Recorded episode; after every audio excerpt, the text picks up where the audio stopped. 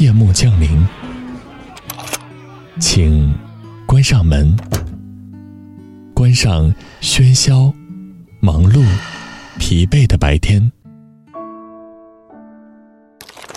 上一篇美文，陪你静静放松。周一到周五晚九点，短发桃子与你相约。只在荔枝 FM。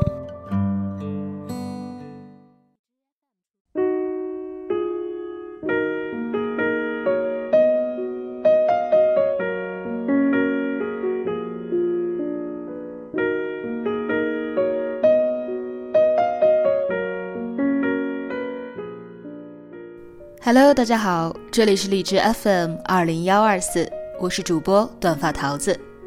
今天的节目中要给大家推荐文章《我会记得你，然后爱别人》，作者乌奇格，简书签约作者，一个懒散又自嗨的写手。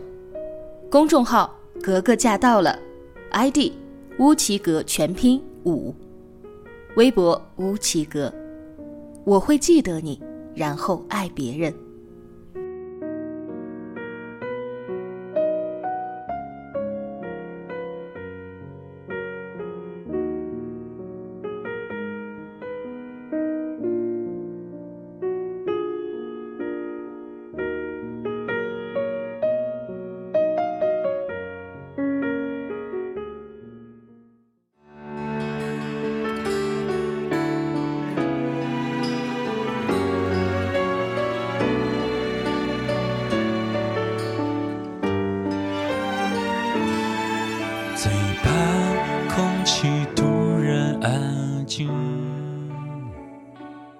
认识黎安是二零一一年的微博上，看见他分享了五月天的一首《突然好想你》，然后互关。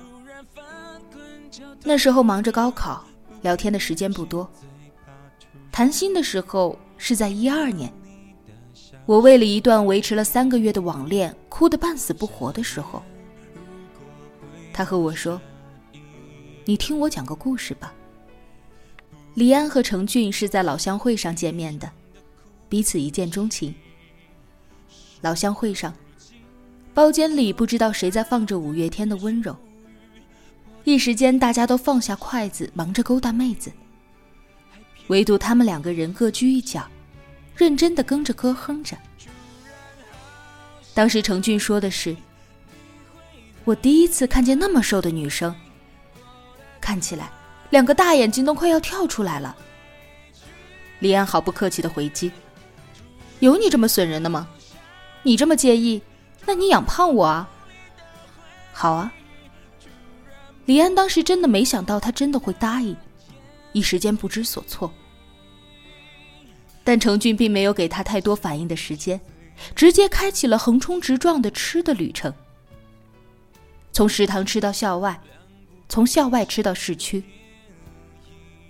两个人唯一静下来的时候，就是坐下来安安静静的听五月天的歌。程俊这个时候会给黎安编他在网上学会的好看的辫子。黎安有个存钱罐，他要求程俊每天都在里面投一个硬币，美其名为爱心币。程俊问了好几次。他才说：“我在给咱们两个人攒演唱会的门票。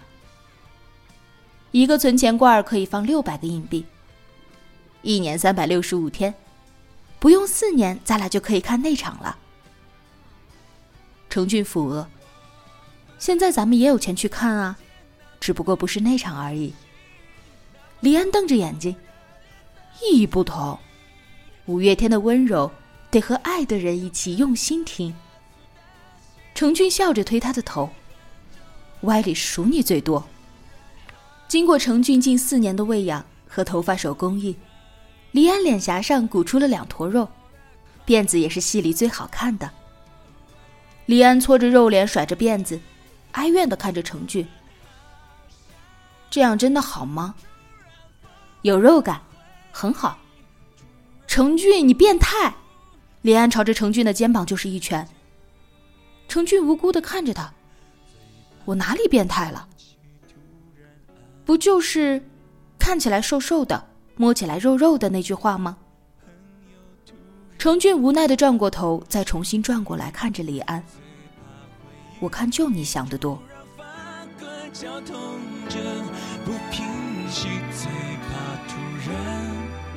听到你的消息，最怕是声已经绝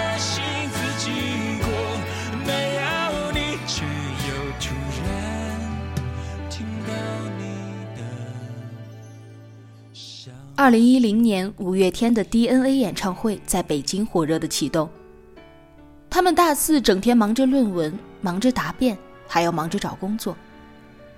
李安只能坐在寝室，抱着电脑，看别人在微博和贴吧上刷图，每看一张就尖叫一声，一直叫到被室友连人带电脑给搬出了走廊。等被释放进来的时候，是因为程俊当时在楼下叫他。他把电脑往桌子上一放，恋恋不舍的看了几下，风一样的往楼下。就看见程俊拿着手机站在楼下傻笑。他说：“你过来。”李安一走过去，他立刻把电话递到他的耳边。他刚要问干嘛，就听见电话那端传出来的竟然是五月天的歌。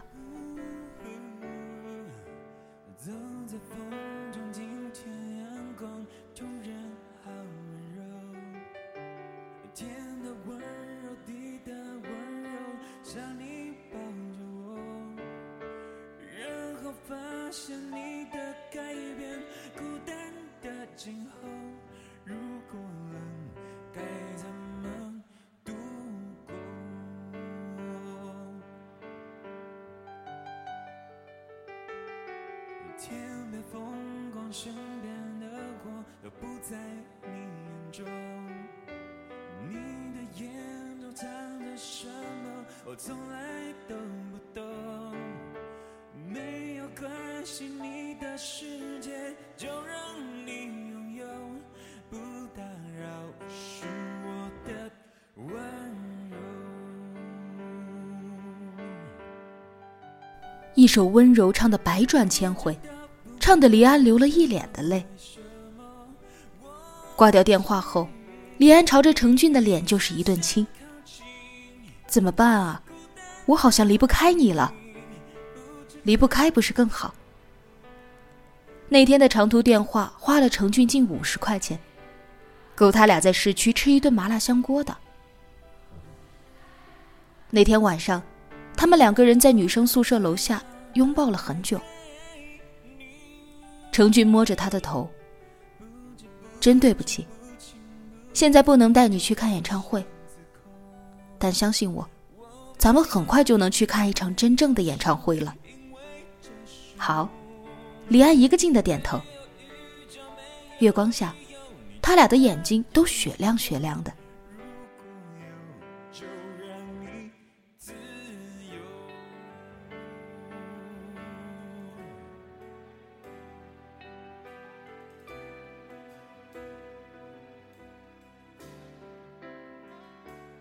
毕业前夕，程俊先答辩，出去兼职打工。每次回到宿舍的时候都是十一二点。李安是胖了，程俊却越来越瘦。李安心疼的不得了，又一点忙都帮不上。程俊安慰他：“以后就好了，以后就好了。”一毕业，程俊就带着李安回了老家，两个人见过了彼此父母。异常顺利的确定了未来关系。回到城市里，程俊用攒下来的工资付了一个月的房租，两个人开启了同居生活。程俊进了一家外企，做的是管理，得到了老板的重任，工资比较可观。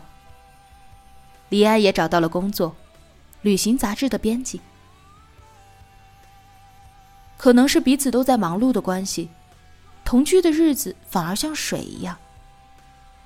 程俊很少带她去吃好吃的，李安也习惯了做好饭菜等他回家。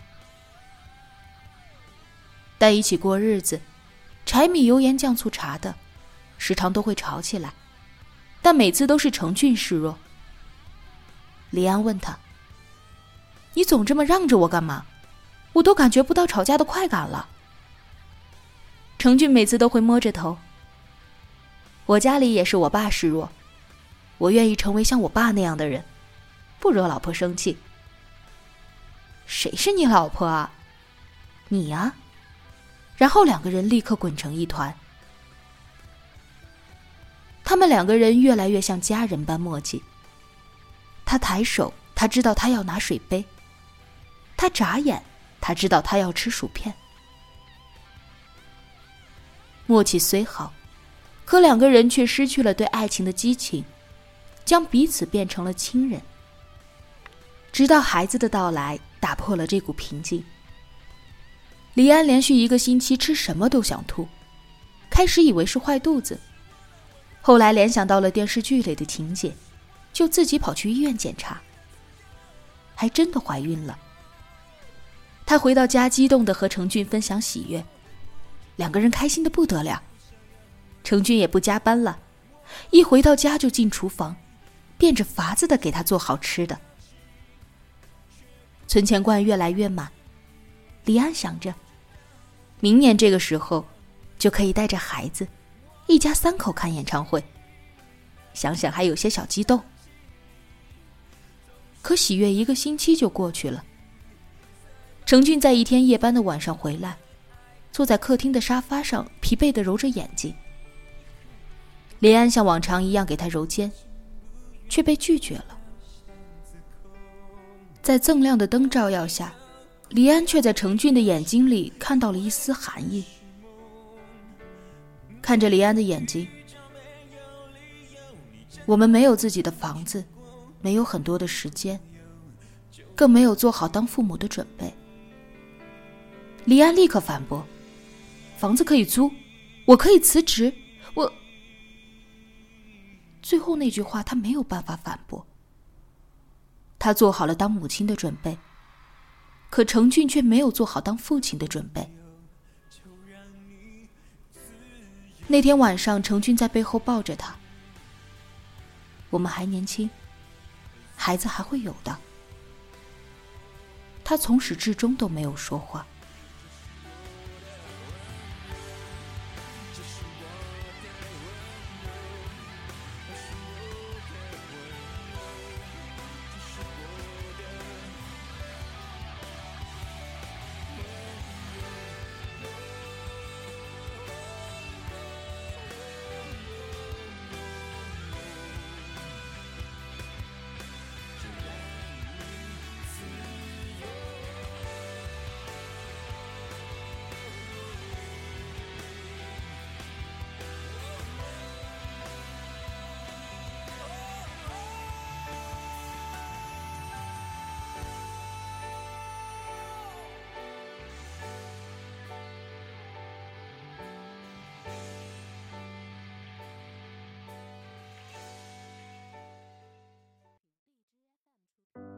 第二天天一亮，程俊就带着他到医院排队挂号。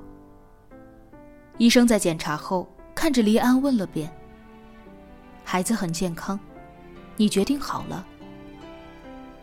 黎安恳求的看着程俊，他希望最后一刻他能够后悔，像以前一样抱着他，告诉他，以后就会好起来了。可他只是呆呆的坐在那里。等黎安脸色苍白的被推出来的时候，程俊握住他的手，也哭得像个孩子。他身上的麻药劲儿没过，身体空空如也，却反而安慰他。回家后，他开始不停的照顾他，无微不至，事无巨细。黎安休息了一阵，继续工作，一切看起来都和往常一样。唯独在看到路边的孩子，就走不动路。回家就是沉默，程俊怎么哄也不听。程俊越来越有钱，但任何的节假日，李安都选择窝在家里看电视。碟子越堆越多，两个人话也越来越少。两个人总是看着彼此欲言又止，仿佛在隐隐的期待着一场战争的爆发，让两个人能够把彼此心里的怨言说出来。可始终没有争吵，就像程俊曾经许诺的一样，什么事都让着他，即便他用冷战来对待他。在冷战愈演愈烈的时候，程俊收到通知。他要被调到国外工作，他俩隔着客厅的桌子对峙，就像第一次见面那样，各居一角。程俊说：“对不起，是我让事情变得更糟。”李安站起来，宛如第一次见面那般反击：“别说对不起，也别说做朋友，咱们就到这里吧。”好。这一次，程俊还是答应了。程俊走的时候，李安去送他，在登机口处，他抱着程俊大哭：“你怎么真的狠心丢下我，留下我一个人怎么办？我该怎么生活？”程俊也跟着哭了，但他还是走了。你一个人也可以好好的。相信我。故事讲完了，李安和我说：“一年了，我现在真的在好好生活。我留着短发，吃很多好吃的，去很多地方玩。可我胖不起来，也笑不出来。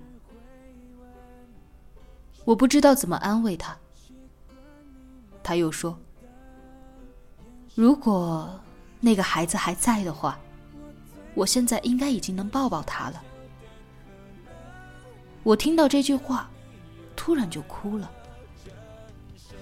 他们在一起了五年，有过还未出世的孩子，可他们还是分开了。这时我才觉得自己是多么的幼稚，误以为那短短几个月就是生死离别。其实那些都不是最痛的。最痛的，往往是你把他的一切融入你的生活，骨血，而他却要离开，还让你不要疼，不要哭。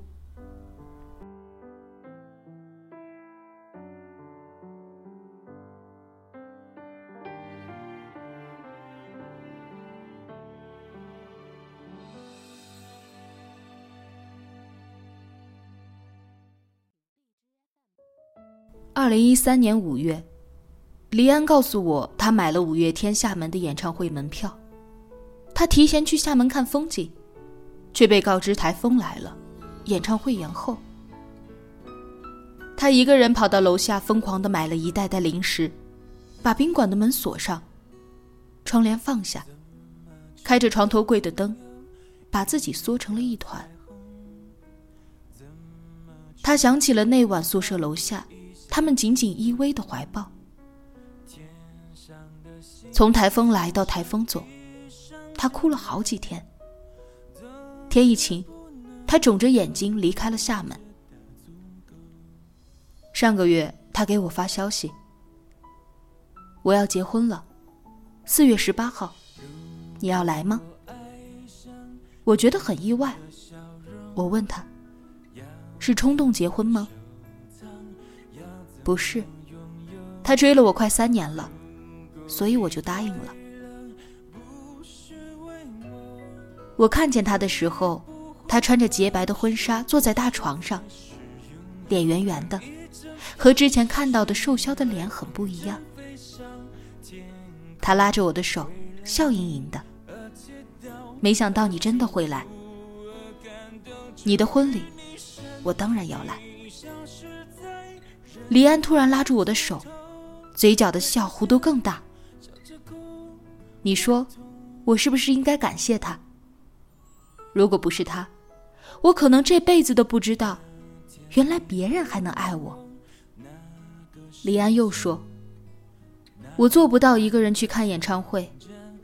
厦门的那张票，你知道被我放在哪里了吗？”我摇头。他指着他的婚纱照。我放在照片后面，用来提醒我他的不好，他的好。他口中的两个他，一个是程俊，一个是他现在的老公。李安把结婚的消息告诉了他，可他也只是说了声恭喜，就再也没了后文。说完，李安就哭了，精致的新娘妆一下就花了。门外路过的新郎赶紧跑过来拍他的肩膀，像哄小孩一样哄着他：“别哭，别哭，想家了咱们就回家，再不然咱们就搬到这儿来住。别哭，对眼睛不好。”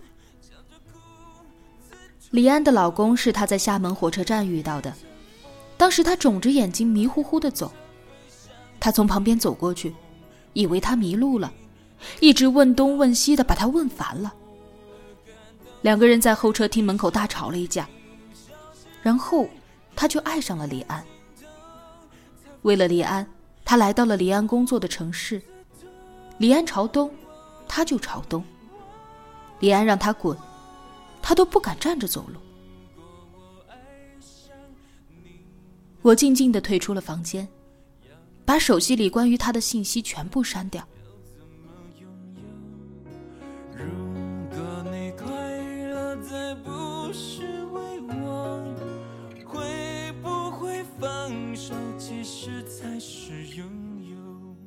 也许现在的我，做不到提到他的名字波澜不惊，也做不到把他放在通信栏里不去点击。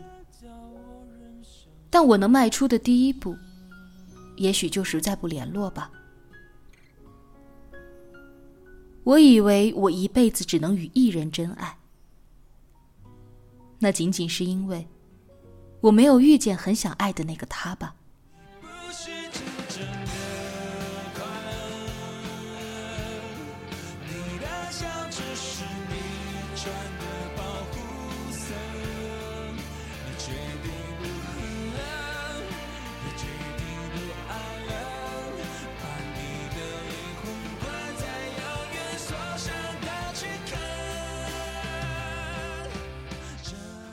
今天的文章就到这里了，明晚二十一点整，我们不见不散。生存是规则。